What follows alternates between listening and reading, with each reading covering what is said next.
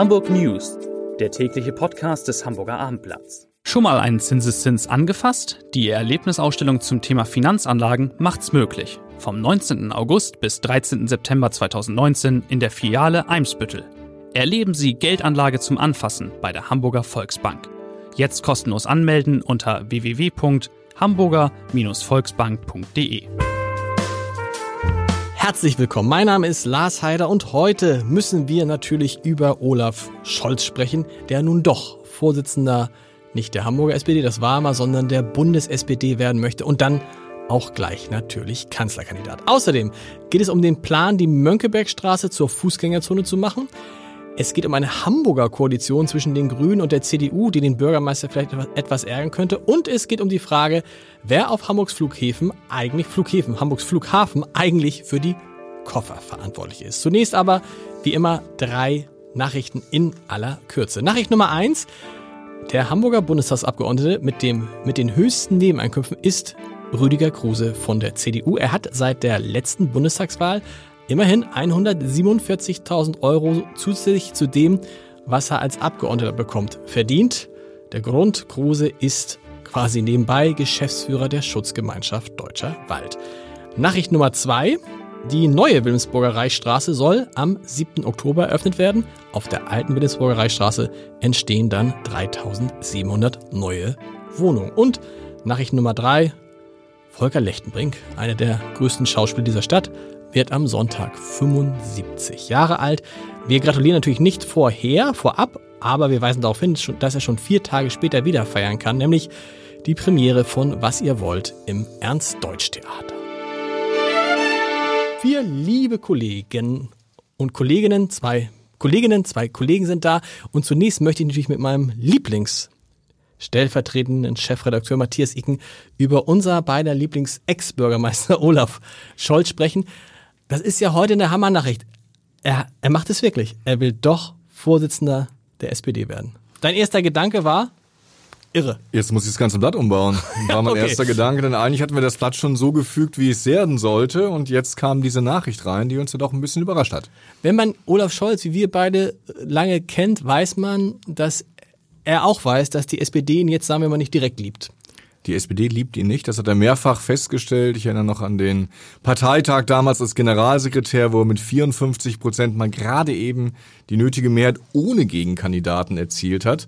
Er ist oft angeeckt. Er wird von den Funktionären in der Partei nicht geliebt. Aber wenn die SPD halbwegs klug beraten ist, weiß sie, Wahlen gewinnt man, wenn der Wähler spricht, nicht wenn der Funktionär entscheidet. Hast du den Eindruck, das interessiert die SPD, als ich gestern oder vorgestern hörte, dass äh, Ralf Stegner und Gesine Schwan antreten wollen, auch als Doppelspitze, habe ich gedacht, ja, das ist so, das ist so das, was sich der, der klassische SPD-Funktionär wünscht, oder? So Politiker ein bisschen links, deutlich links der Mitte, ah, da, da blüht das Herz auf und ich, hab, ich hätte nun gedacht, jetzt wo Olaf Scholz angetreten ist, ist vielleicht was anderes, hätte ich gedacht, die haben echt gute Chancen. Stegner also, Schwan. Ich glaube erstmal, dass bei vielen Sozialdemokraten der Wunsch vorherrscht, dass irgendetwas anders werden muss. Und das ist vor allen Dingen natürlich erstmal raus aus der großen Koalition. Und so muss man ja auch die ganzen Kandidaten, die sich bislang aufgestellt bzw. gemeldet haben, auch sehen. Jetzt allerdings durch Olaf Scholz, der ja auch in Umfragen relativ gut abschneidet, könnte bei dem einen oder anderen Sozialdemokraten auch mal wieder die Idee kommen, Mensch, mit dem können wir vielleicht auch mal eine Wahl gewinnen. Das wäre äh, zumindest mal ein Versuch wert. Es ist ja offensichtlich so, dass in der SPD niemand alleine antreten kann. Es muss also eine Frau dazu. Olaf Scholz hat gesagt, er tritt an. Wer wird denn die Frau an seiner Seite? Naja, gibt es ja auch schon verschiedene Gerüchte, wer das machen kann. Frau Barley wird da ja gehandelt. Er muss auf jeden Fall eine Frau nehmen, die seine Defizite quasi ausgleichen kann, denn er gilt ja inzwischen schon so als Technokrat, auch als eher rechter Sozialdemokrat, obwohl er einstmals ganz links angefangen hat. Und da muss er schon jemanden finden, der ein bisschen die Herzen auch des linken Parteiflügels wärmt. Wäre das Katharina Barley jetzt Vizepräsidentin des Europäischen Parlaments? Die kann, glaube ich, zumindest da integrativ wirken. Sonst im Britta Ernst könnte er nehmen, aber mit der ist er auch noch verheiratet. Das ist ein bisschen schwierig. Ist ja, es denn wirklich? Ist ja leider nicht möglich, möglich, weil ihr beiden wird sicher auch ein wunderbares Wir wären ein gespannt. sehr gutes Paar, aber ich könnte, äh, ich bin nicht bereit, mich äh, da jetzt umoperieren zu lassen. Ist es denn wirklich so, dass äh, du hast ihn oft erlebt, dass er diese Schwächen tatsächlich hat in Sachen Empathie, Leidenschaft, Gefühle zu zeigen? zu zeigen vielleicht, aber in Wahrheit ist er doch ein lustiger, auch leidenschaftlicher Mensch, nicht? Naja, Oh. lustig, also ob er jetzt unbedingt äh, der Fips Asmus des Das 21. nicht. Jahrhunderts ist, weiß ich nicht. Also lustig ist er, glaube ich, nicht, aber ich weiß doch gar nicht, ob der Wähler jetzt einen besonders lustigen Politiker verlangt. Ich glaube, angesichts der Herausforderungen, die bei der nächsten Wahl sicher noch deutlicher uns vor Augen treten, wird jemand gesucht, der auch Kompetenz mitbringt und eine gewisse Lösungskompetenz hat. Und da muss man schon sagen, hat Scholz ja in Hamburg keine so schlechte Bilanz abgeliefert. So ist es. Und seine These ist ja, wenn Angela Merkel aus dem politischen Alltag verschwindet, gibt es eine Sehnsucht vieler Menschen nach einem Typ wie Angela Merkel. Und da muss man sagen, da ist Scholz schon relativ nah dran. Also eine Sehnsucht nach Karl Lauterbach, nach ähm, Gesine Schwan oder Ralf Stegner sehe ich zumindest nicht. Also es kann sein, wenn die SPD einen Fehler macht, dass sie dann wirklich einstellig wird. Gut, wir warten ab. Vielen Dank. Lisa Jessen, stellvertretende Lokalchefin, ist heute im Podcast. Du hast bis einem Phänomen nachgegangen, das viele Hamburger beschäftigt. Nämlich, wenn man an unserem Flughafen ankommt, kann es manchmal sein, dass der Koffer entweder sehr viel später ankommt oder gar nicht oder einem nachgeliefert wird. Ist dir das schon passiert? Hast du schon Kofferprobleme gehabt am Hamburger Flughafen? Also ich gehe eigentlich sofort, wenn ich ankomme mit dem Flugzeug zum Lost and Found Schalter und ziehe ein Ticket. Nein. Das gibt's in Hamburg gar nicht, aber in anderen Städten, weil bei mir ständig Koffer verloren Okay. gehen. Und ich reise auch fast nur mal mit Handgepäck. Sehr Deswegen. gut. In den vergangenen Wochen gab es immer wieder Probleme. Äh, Koffer wurden nicht, Koffer kamen nicht, Koffer mussten nachgeliefert werden. Woran liegt das denn nun? Also das liegt natürlich in erster Linie an den Ferien. Ganz Europa hat Ferien gemacht im Juli und auch jetzt noch im August. Und die Probleme entstehen immer dann, wenn die Leute umsteigen müssen. Also wenn ich jetzt nach Gran Canaria direkt fliege, ist es nicht so problematisch, dann kommt mein Koffer mit und auf dem Rückweg eigentlich auch. Ähm, wenn ich über Frankfurt komme oder München oder London oder über Paris, das sind so die Drehkreuze, wo das sehr eng getaktet ist, wo ich als Passagier oft Mühe habe, mitzukommen. Und mein Gepäck schaffst du dann leider meistens gar nicht, weil die Wege ja sehr lang sind auf den Flughäfen. Und dann fliege ich also schön mit meinem Flugzeug nach Hamburg, aber mein Koffer nicht. Schafft nicht. es nicht. So, dann bin ich also in Hamburg, der Koffer ist nicht da. Und dann kann man allen Leuten nur raten, und das rät auch der Flughafen, sofort zur Gepäckermittlung. Die haben da so schöne Listen, da sind Fotos drauf von allen gängigen Koffermodellen. Dann nehmen die das auf und dann kriegt ihr immer so, wenn man einen Koffer aufgibt, so einen Koffertag. Genau. Und damit fängt dann die Suche an. Über so ein Tracking-System geht ja alles über den Computer relativ easy. Und dann kann man nur hoffen, dass er schnell gefunden wird. Und wir haben irgendwie, ich weiß nicht, haben wir das berichtet oder hat, das irgendjemand erzählt, dass es auch Koffer gibt, die nach ein, zwei Monaten plötzlich wieder auftauchen? Ja, das ist aber ein sehr äh, unglücklicher Zufall äh, oder Umstand. Das ist mir auch gerade passiert. Wir hatten also einen warst Gastschüler. du das, genau, Ja, genau, ja. genau. Wir hatten einen Gastschüler, der hat ein Sperrgepäck mitgebracht. Da war ein Baseballschläger mit das, äh, drin. Das war ein Geschenk an unseren Sohn. Und er hat aber jetzt nicht rechtzeitig das abgeholt. Dann hatten wir also diesen Koffertag oder Gepäcktag, aber das Gepäckstück war verschwunden. Dann, bis wir eruiert hatten, äh, wo das vielleicht sein kann, sind jetzt Monate ins Land gegangen. Wir waren immer wieder an diesem Schalter am Flughafen und irgendwie hieß es, ja, der sollte jetzt in Hamburg sein. Nein, jetzt ist er doch wieder nach Frankfurt zurückgegangen, an die Filiale äh, oder an diese Zentrale ist es ja in Frankfurt. Ja, und jetzt am Montag kam die Mail, der Schläger ist da und ich habe ihn am Dienstag abgeholt. Okay, und der Gastschüler ist aber auch noch da. Nein, der ist wieder Der weg. der ist schon wieder weg. Letzte Frage, wer ist dafür verantwortlich? Wenn man ein Problem hat, der Flughafen ist es nicht? Sind es die Fluggesellschaften? Aber die dele- delegieren das auch an eine weitere Firma. Ja, also äh, verantwortlich für die Fluggäste und das Gepäck sind immer die Airlines. Okay. Die sind dafür verantwortlich, dass der Koffer bei mir landet. Okay. Die haben aber Dienstleister. Und ähm, diese Dienstleister, ähm, die werden nicht besonders üppig bezahlt. Das heißt, äh, dadurch kommt es immer wieder zu Schwierigkeiten. Der Flughafen Hamburg stellt eigentlich nur die Infrastruktur. Okay. Die stellen das Gebäude hin und die Gepäckbänder und so weiter. Aber gemacht wird es im Auftrag der Fluggesellschaften und das funktioniert halt mal besser, Besser. mal schlechter. Dazu muss man aber auch sagen, es werden pro Tag 35.000 Gepäckstücke in Hamburg verladen. Da kann es schon mal vorkommen, dass ein Koffer nicht rechtzeitig ankommt, zumal ja nicht immer Hamburg schuld ist, Und- sondern die anderen Airports. Oh gut, und auch da gilt, wenn man weniger fliegen würde im Sinne von Greta und Fridays for Future, gäbe es weniger Koffer, gäbe es weniger Probleme. Vielen Dank. Probleme ist eigentlich eine ganz gute Überleitung zum Verkehr in Hamburg. Da gibt es viele Probleme, aber da haben die Grünen jetzt einen spektakulären Vorschlag gemacht. Insa Gall, die Chefin unseres Lokalressorts, war heute bei einem Termin mit den Grünen, wo die Grünen die lange erwartete, ihre lange erwartete Strategie für den Verkehr in der Hamburger Innenstadt vorgestellt haben. Und was die da vorgestellt haben, was die machen wollen nach der nächsten Bürgerschaftswahl, richtig? Genau. Ist schon äh, aufsehenerregend. Das ist schon spektakulär. spektakulär. Ja. Erzähl mal. Das würde ich schon sagen.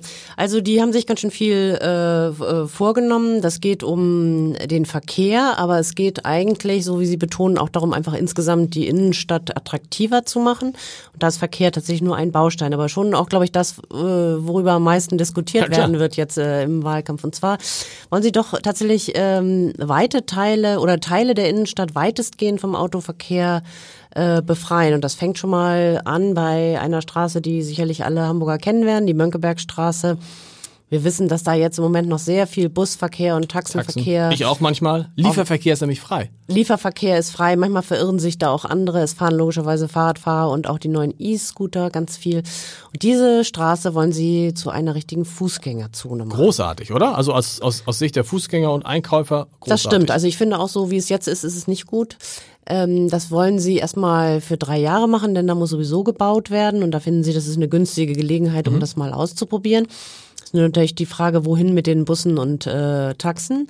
Die sollen dann durch die Steinstraße Ja. geleitet werden. Die Steinstraße Parallelstraße, ne? wäre dann aber für den Individualverkehr, wie es so schön heißt, gesperrt. Oha, das ist so mittelgut, ja. Und das gilt auch für äh, die Straße in der Hamburger Innenstadt überhaupt, nämlich den Jungfernstieg. Auch der Jungfernstieg soll also für den für die privaten Pkw und Lastwagen ähm, gesperrt werden und nur Busse und Taxen sollen da durchfahren dürfen. Und das geht ja schon ganz schön weit. Und zwar nicht nur den Jungfernstieg selber, sondern bis runter zur Domstraße, also eine ganze Ecke. Wie wichtig ist den Grünen das? Also, äh, dass sie eine starke Partei werden nach der Bürgerschaftswahl 2020, sehe ich, ist klar. Ist das, sagen Sie, das ist unverhandelbar für uns, wenn wir eine Koalition, das ist eines unserer Hauptthemen? Ja, das sagen, also das sagen Sie, es ist nicht äh, unverhandelbar. Sie sind darauf auch, wir haben danach gefragt, was ist eigentlich in den Koalitionsverhandlungen, da haben Sie gesagt, also äh, Katharina Fegebank, die Spitzenkandidatin, hat gesagt, sie zieht da keine roten Linien, also das ist nicht in Stein gemeißelt, heißt das. Aber das ist schon für sie ein ganz wichtiger Punkt, ein ganz entscheidender Baustein für ihre Vorstellung zur Verkehrswende. Also das ist schon ähm, wichtig. Aber wichtig ist den Grünen auch, dass das jetzt breit in der Stadt diskutiert wird. Das finde ich eigentlich auch gar nicht schlecht. Also da ist jetzt mal ein Konzept auf dem Tisch Genau. und ich glaube, das heißt nicht, dass es eins zu eins umgesetzt wird, aber daran können sich alle reiben, da können alle ihre Vorstellungen einbringen und ich finde, sowas dem Bürger vor der Wahl vorzulegen, ist ja auch immer mal eine gute Idee. Wir sind gespannt. Wo wir, ja, Es geht aber tatsächlich noch ein Noch- bisschen geht weiter. noch also es weiter, geht okay. um diese beiden Straßen. Es gibt auch noch äh, also größere Bereiche, das Passagenviertel ganz schön weitgehend und auch das Kontorhausviertel, die weitestgehend autofrei werden sollen. Ja. Und da äh, müssen aus rechtlichen Gründen zwar die Parkhäuser erreichbar bleiben und es muss auch so einen eingeschränkten äh, Lieferverkehr weitergeben, aber ansonsten soll das autofrei werden. Also da ist schon ganz schön Musik sagen, drin. Ja, da ist Musik drin und da würde sich natürlich das, das Bild, das Erlebnis in der Ham Hamburger Innenstadt total verändern, oder? Genau. Und auch hier der Ballindamm, das ist ja auch eine wichtige Straße, soll zum Teil zur Fußgängerzone werden. wow. Im südlichen Teil, die äh, Grünen haben sich umgeschaut und festgestellt, es gibt keine Spielplätze in der Innenstadt. Da soll also, finden sie sozusagen vor der äh, vor der Europapassage wäre ein guter Platz für einen großen Spielplatz und man könnte, sagen sie, den neuen Jungfernstieg und den Ballin dann eben so wasserseitig öffnen mit Pontons, so dass da Das ist aber eine geklaute Idee von der, von der CDU, oder? Na, sie haben, sie haben zugegeben, dass da die CDU auch was zugesagt haben und sagen, die Idee wäre auch gar nicht so schlecht gewesen. Die haben sich allerdings vor allem bezogen auf den Jungfernstieg und da sagen die Grünen, also das ist hier unsere äh, gute Stube und da müssen wir wirklich hanseatisch zurückhaltend, nicht so sehr eingreifen. Deshalb wollen sie diese Ponton-Geschichten da an den beiden Seiten machen im Grunde. Ich glaube, das wird eine Idee sein, die stark diskutiert wird. Und wenn die Grünen jetzt vielleicht schon von der CDU etwas klauen an Ideen, ist das die perfekte Überleitung zu Andreas Dai aus unserer landespolitischen Redaktion. Denn, Andreas, du hast dich heute um auch eine spektakuläre Entwicklung im Bezirk Eimsbüttel gekümmert. Da ist nämlich genau was passiert. Ja, exakt. Das betrifft auch die Grünen. Die sind ja dort bei den Bezirkswahlen bekanntermaßen stärkste Kraft geworden, mit Abstand stärkste Kraft und haben deswegen jetzt die Wahl, mit wem sie da künftig regieren wollen. Sie konnten sich entscheiden zwischen SPD und CDU. Mit der SPD haben sie bislang regiert und regieren sie ja auch auf Landesebene. Sehr lange. Und In, gestern ich, Abend. Grün war lang in, in, in, in Eimsbüttel. Hat, Ja, seit, ne? ist schon seit vielen Jahren Ja. dort recht stabil und eigentlich auch weitgehend konfliktfrei. Ähm, so, und jetzt haben sich die Grünen aber gestern Abend entschieden, sie möchten mit der CDU koalieren. Eine grün-schwarze Koalition. Eine grün-schwarze Koalition. Das wäre in der Tat in dieser Kombination mit Grün vorne Premiere, sowohl äh, also für ganz Hamburg, aber auch für die Bezirke. Und äh, das ist nicht nur für Eimsbüttel bemerkenswert, weil es das noch nie gab. Es würde auch wohl bedeuten oder wird sehr sicher bedeuten, dass man den Bezirksamtsleiter, ein, äh, ein SPD-Mann, äh, Kai Getkens, äh, abwählen wird und wird einen neuen installieren, mutmaßlich jemanden, der den Grünen sehr nahe steht. Und äh, es hat natürlich eine große Signalwirkung dann auch für die Landespolitik. Weil Eimsbüttel jetzt erstens kein kleiner Bezirk und einer, wo auch viele Multiplikatoren, wichtige Menschen leben. Ja, das spielt auch eine Rolle, aber äh, entscheidender ist, dass äh, äh, CDU und Grüne damit natürlich auch zeigen, dass sie miteinander. Äh, regieren können oder ne, zueinander finden. Und ähm, das könnte natürlich dann auch eine Option für die Landesebene sein. Die Grünen können dadurch ein bisschen Druck auf den Koalitionspartner SPD machen und zeigen, ne, seht hier, wir können auch mit jemand anders. Und die CDU, die ja eigentlich so ein bisschen raus aus dem Rennen war und bislang keine Machtoption hatte, äh, kann dadurch nun wieder zeigen, okay, zumindest mit den Grünen äh, sind wir anschlussfähig. Kommt wieder rein, die CDU. Sehr gut. Vielen Dank. Das wie immer natürlich zum Ende den Leserbrief des Tages. Äh, äh, es geht noch einmal um Greta. Wir haben sehr, sehr viele Briefe bekommen äh, von Menschen, die gesagt haben, jetzt ist auch mal Schluss mit Greta. Wir können nicht immer nur Klimawandel, Klimapolitik. Greta geht an Bord, Greta geht vom Bord, Greta ist Astronautennahrung. Es reicht. Nun gibt es auch mal einen Leserbrief und den lese ich, einen, einen vermittelnden Leserbrief, den lese ich gern zum Ende der Woche vor von Renate Schreiber. Also, Greta, Endlich tut sich was in Sachen Klimaschutz, schreibt Frau äh, Schreiber. Und es ist nur einem 16 Jahre alten Mädchen zu verdanken, dass die Politik aufwacht. Schlagzeilen sind eben wichtig, damit die Vorhaben nicht im Sande verlaufen. Viele Menschen haben den Ernst der Lage leider immer noch nicht kapiert. Alle Achtung vor diesem mutigen Mädchen. Vielen Dank und bis Montag. Tschüss.